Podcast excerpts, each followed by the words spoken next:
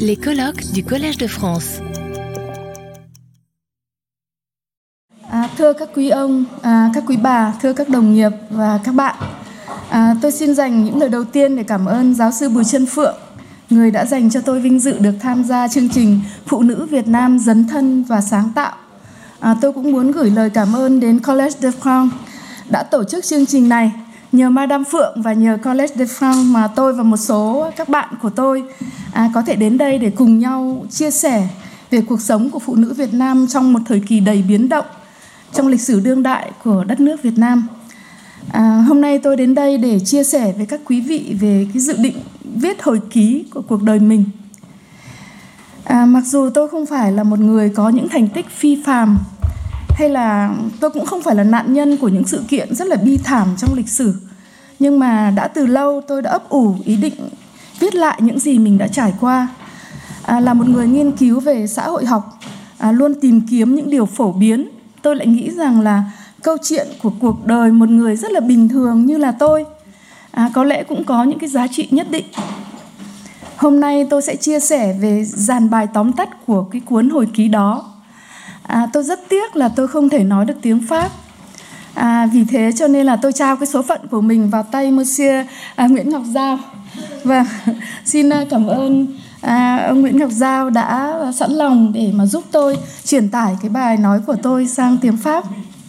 Tôi sẽ quay trở lại với các quý vị à, vào, phần cuối Mesdames, Messieurs, chers collègues et amis, je souhaite tout d'abord remercier le professeur Bouchenfort pardon, la professeure Bouchen-Phượng, qui m'a accordé l'honneur de participer au programme Femmes vietnamiennes engagées et créatrices.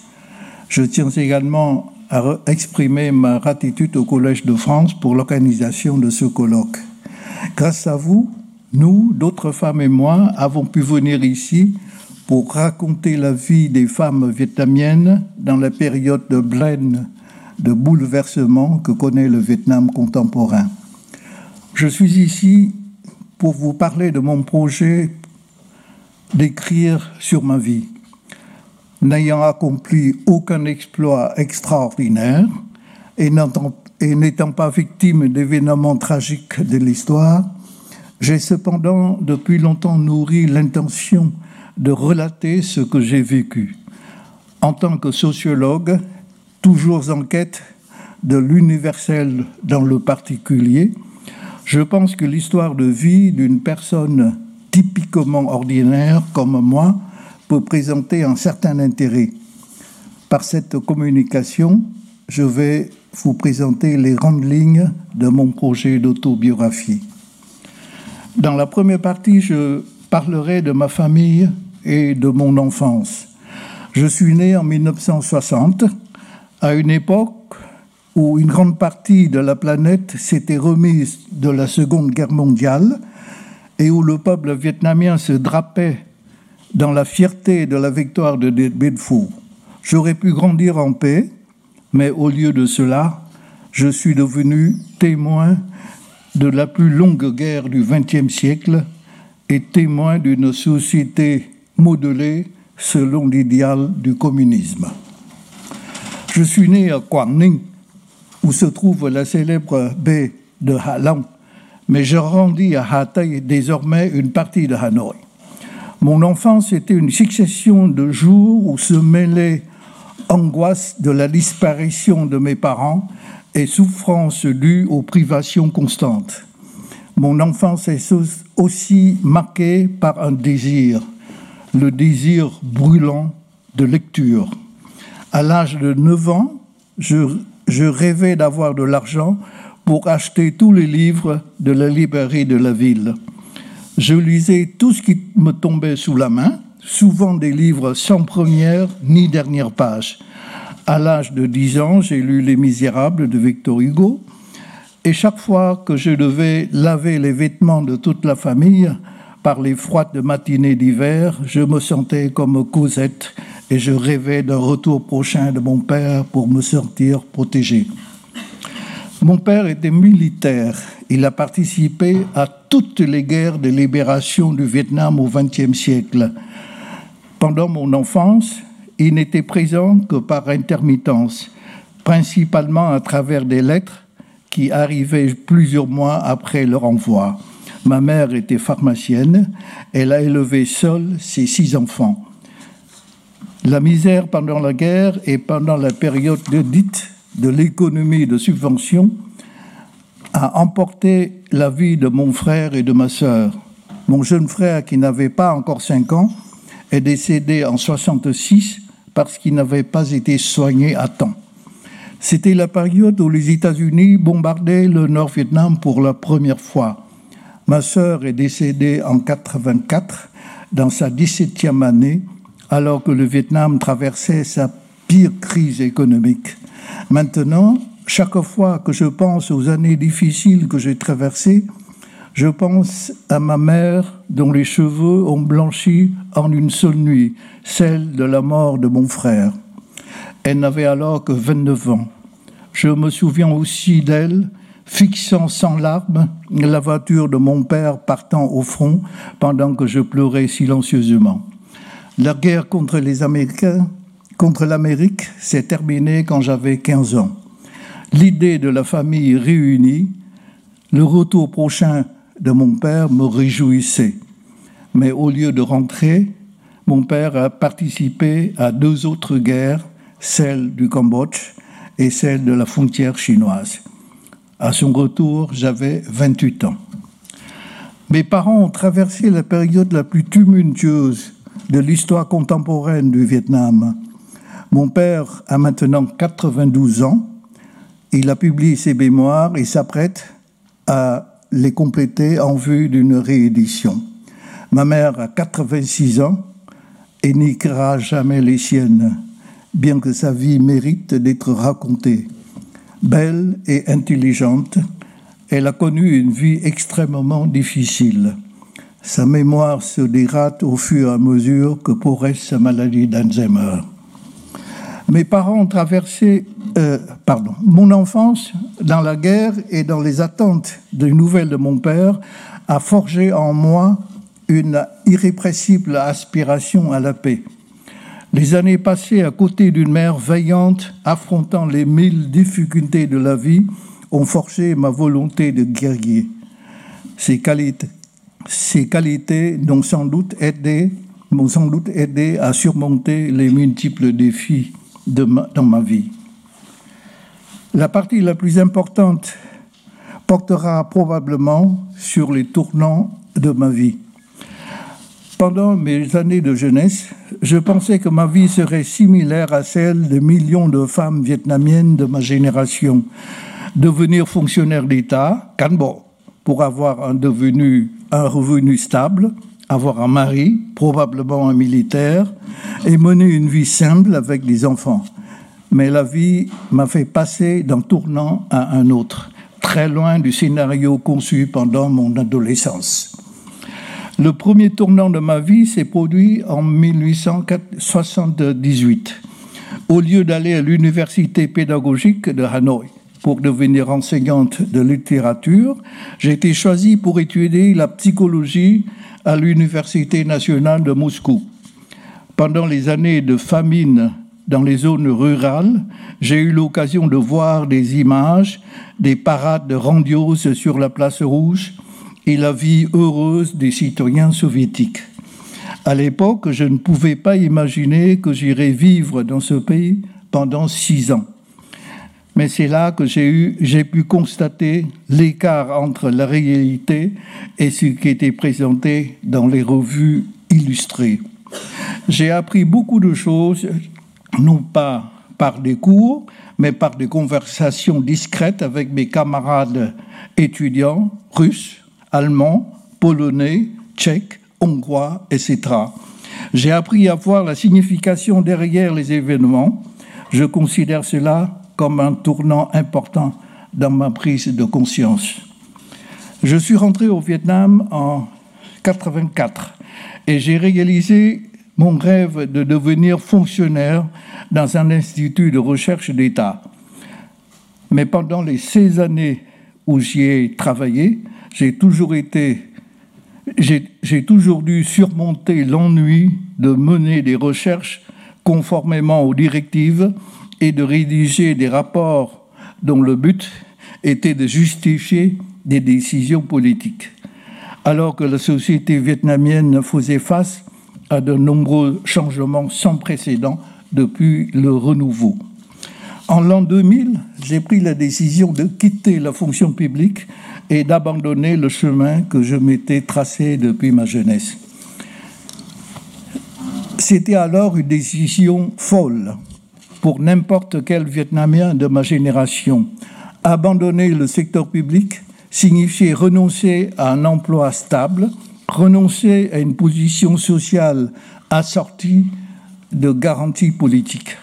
Ma famille et mes amis étaient extrêmement inquiets pour moi.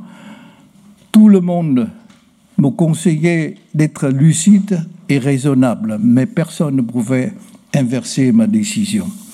Après avoir quitté le secteur étatique, j'ai travaillé pour le programme des Nations Unies pour le développement, le PNUD, au, Vietnam, en tant qu'experte sur les questions de genre. Après seulement 14 mois, j'ai décidé de partir car je ne supportais pas, je ne supportais plus ce système de bureaucratie mondialisée.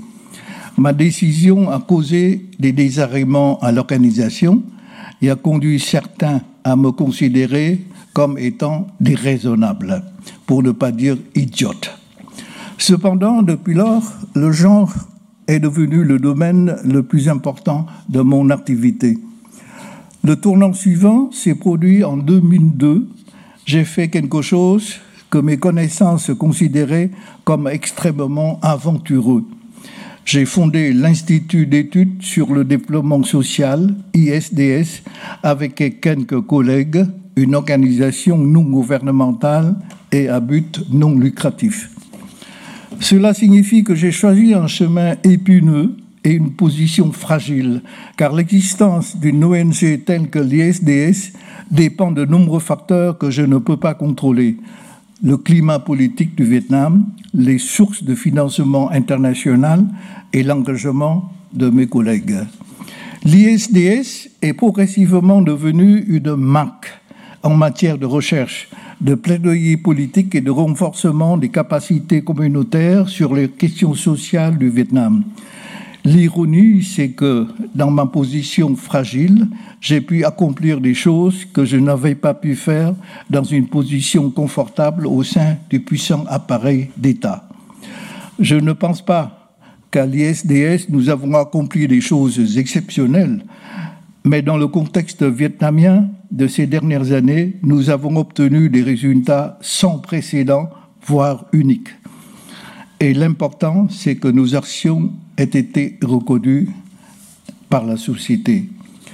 Nous nous sommes concentrés sur des questions considérées comme tabous sur le plan culturel, telles que la sexualité, l'avortement, des questions politiquement sensibles comme la prostitution, la drogue, la migration, la protection sociale, ou les questions qui suscitent des, des réactions allergiques au sein de la société, telles que les féministes, l'égalité des genres, les LGBT, etc. Nous commençons généralement par mener des recherches, puis utilisons les résultats de ces recherches pour promouvoir des politiques, élaborer des documents pédagogiques et des produits médiatiques sur ces sujets. En observant les évolutions sociales de ces dernières années, je peux dire avec fierté que notre travail a contribué à stimuler les débats sociaux, ce qui a conduit à une plus grande ouverture d'esprit du public et de la sphère politique et juridique concernant des problèmes qui étaient auparavant souvent éludés. La société vietnamienne est devenue plus disposée à débattre des, questions telles que la sexualité et l'avortement avant le mariage, est moins discriminante à l'encontre des communautés LGBT, des personnes séropositives, des toxicomanes ou des travailleurs du sexe. Au cours des deux dernières décennies, j'ai vécu des milliers de vies à travers des entretiens et des rencontres avec des femmes et des hommes appartenant à des groupes marginaux marginalisées que les personnes handicapées, les minorités ethniques, les migrants, les personnes vivant avec le VIH et les communautés LGBTIQ. J'essaie de donner voix à leur situation et à leurs aspirations dans les rapports de recherche, les documents pédagogiques, lors des consultations politiques et dans les médias rendus publics. Mais je dois admettre que parfois, je me sens impuissante et constamment hantée par le destin douloureux de nombre d'entre eux. Je ne recherche pas la renommée, mais grâce à mon travail, je suis reconnue en tant qu'experte sur le genre et militante sociale au Vietnam. Si vous recherchez mon nom sur Google, en seulement 0,40 secondes, vous trouverez 5,5 millions de résultats principalement liés à mes publications ou à des interviews dans la presse.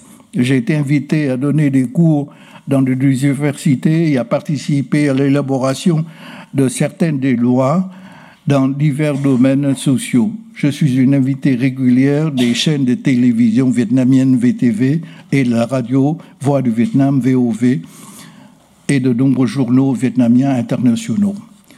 Pendant plus de 20 ans, j'ai également emprunté le chemin difficile pour affirmer le rôle des organisations de la société civile afin que leur contribution soit reconnue et leur voix écoutée. Sachez qu'au Vietnam, le terme même de société civile n'est pas utilisé officiellement.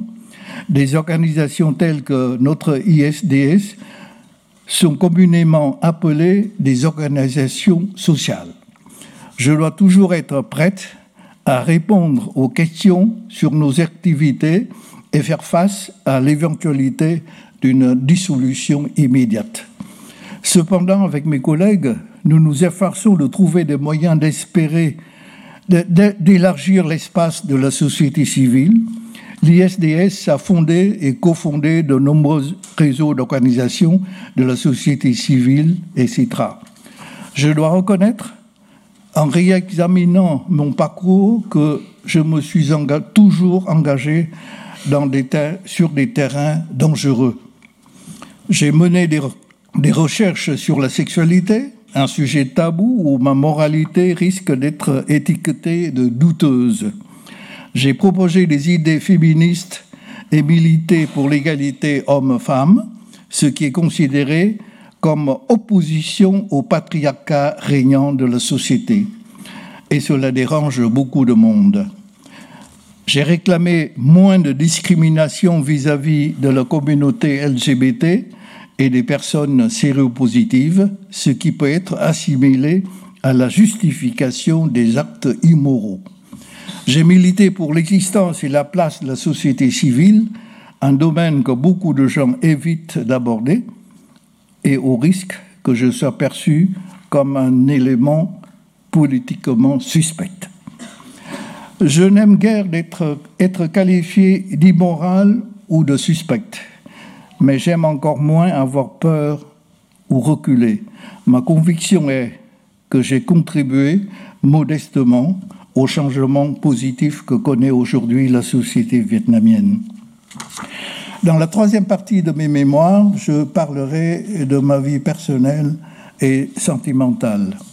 Dans ma vie personnelle, j'ai également connu un tournant majeur. J'ai été mariée à l'âge de 21 ans, alors que j'étais encore étudiante. C'est presque comme dans le scénario conçu dans ma jeunesse. Mon mari n'était plus militaire à ce moment-là, mais il avait déjà servi pendant neuf ans euh, dans l'armée. À l'âge de 26 ans, j'ai voulu divorcer, mais je me suis opté à l'opposition de tout le monde. Mes parents, mes frères et sœurs, mes amis, personne ne me soutenait. Tout le monde me traitait de folle, qui voulait quitter un mari présentant toutes les conditions auxquelles rêvaient bien d'autres femmes. À l'époque, je n'avais pas d'argent, pas de logement et je n'aurais pas obtenu le droit de garde des enfants en cas de divorce. Capitulant, j'ai décidé de rester. Au cours des, années suivantes, j'ai connu des périodes de dépression sévère et j'ai souvent pensé à la mort. À l'âge de 43 ans, j'ai finalement décidé de divorcer. Mes parents n'étaient toujours pas d'accord par peur des répressions, des répercussions sur l'honneur de la famille.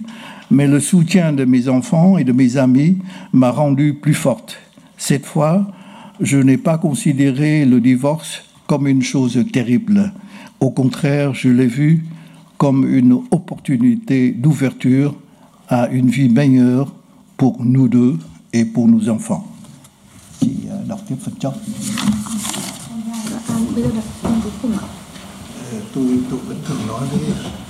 Bạn tôi nói đùa với bạn dạ vâng dạ vâng ạ phần này hơi dài ạ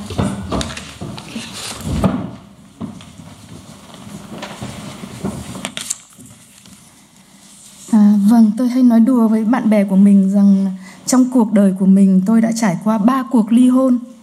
Lần thứ nhất tôi ly hôn với nhà nước. Lần thứ hai với siêu nhà nước, đó là Liên Hiệp Quốc. Lần thứ ba ly hôn với cha của các con của mình. Cả ba cuộc ly hôn đều không dễ dàng, nhưng tôi đã không bao giờ hối tiếc. Giờ đây tôi đã có một cái cuộc sống hạnh phúc bên người chồng hiện tại vốn là đồng nghiệp và là bạn của tôi. Anh ấy đã cùng tôi xây dựng ISDS và đồng hành cùng tôi đối mặt với những thách thức và khó khăn trong 20 năm qua. Chúng tôi đã tận hưởng những ngày tháng êm đềm, cùng nhau đọc những quyển sách hay nhất và cùng nhau du hành đến những nơi đẹp nhất trên thế giới.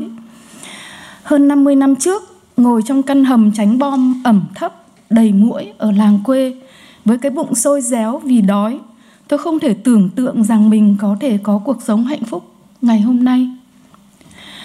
Tôi đã có thể bình yên sống cuộc đời của một phụ nữ, tuân thủ những giá trị truyền thống, nhưng tôi đã lựa chọn một cuộc sống khác. Cuộc sống của tôi nhiều trắc trở, nhưng đó là một cuộc sống thú vị và nhiều ý nghĩa. Giờ đây tôi có thể tự hào nói rằng đó là một hành trình dấn thân và sáng tạo không ngừng. Tôi chăn trở rất nhiều với dự định viết về cuộc đời mình. Một mặt tôi rất là sợ câu chuyện của mình quá bình thường và nhạt nhẽo, chẳng có gì đáng để viết hoặc những điều đáng để viết thì lại không thể viết ra. Mặt khác khi nhìn lại cuộc đời mình, tôi sợ tôi sẽ không đủ dũng cảm để đối mặt với những nỗi đau cũng như những điều đáng hổ thẹn trong quá khứ hoặc không thể vượt qua nỗi e ngại làm phiền những người liên quan đến cuộc đời tôi. Nhưng có lúc tôi lại nghĩ tôi thực sự đã làm phiền nhiều người, đã từng làm nhiều điều đáng hổ thẹn và đã từng trải qua những nỗi đau tưởng chừng khiến tôi gục ngã. Vậy mà tôi vẫn sống và mang theo cái hành lý ngày càng nặng hơn của e ngại, hổ thẹn và khổ đau. Viết ra có lẽ là cách để đặt nó xuống và tìm thấy sự thanh thản cho tâm hồn. Những điều tôi chưa thể viết bây giờ có thể sẽ được viết bởi những người khác. Vì lịch sử không chỉ toàn là những vĩ nhân và những sự kiện vĩ đại. Biết đâu trong câu chuyện của những người bình thường như tôi, có thể góp phần giúp cho lịch sử đương đại của Việt Nam trở nên chân thật hơn và sống động hơn. Xin trân trọng cảm ơn vì đã lắng nghe câu chuyện của tôi.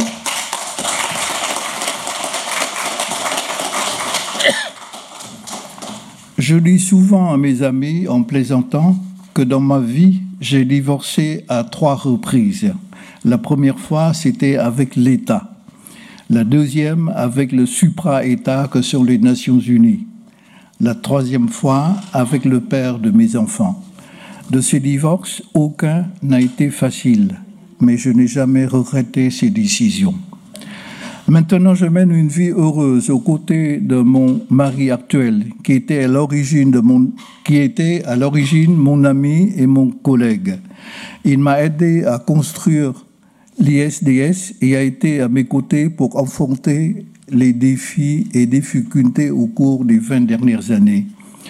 Nous avons profité des jours paisibles ensemble. Nous avons, avons lu des meilleurs livres et avons voyagé dans les plus beaux endroits du monde. Il y a plus de 50 ans, assise dans un abri anti-bombardement humide et infesté de moustiques dans un village rural, l'estomac gargouillant de faim, je ne pouvais pas imaginer avoir une vie aussi heureuse. J'aurais pu vivre tranquillement comme une femme conforme aux valeurs traditionnelles. J'ai cependant fait un autre choix.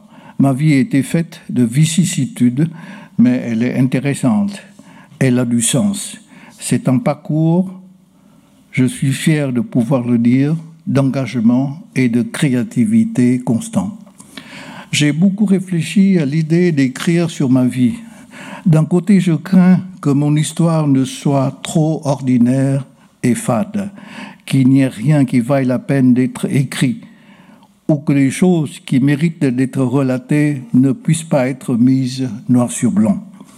D'un autre côté, quand je regarde ma vie en arrière, j'ai peur de ne pas avoir le courage d'affronter les douleurs et même des choses honteuses du passé, de peur de déranger les personnes liées à ma vie.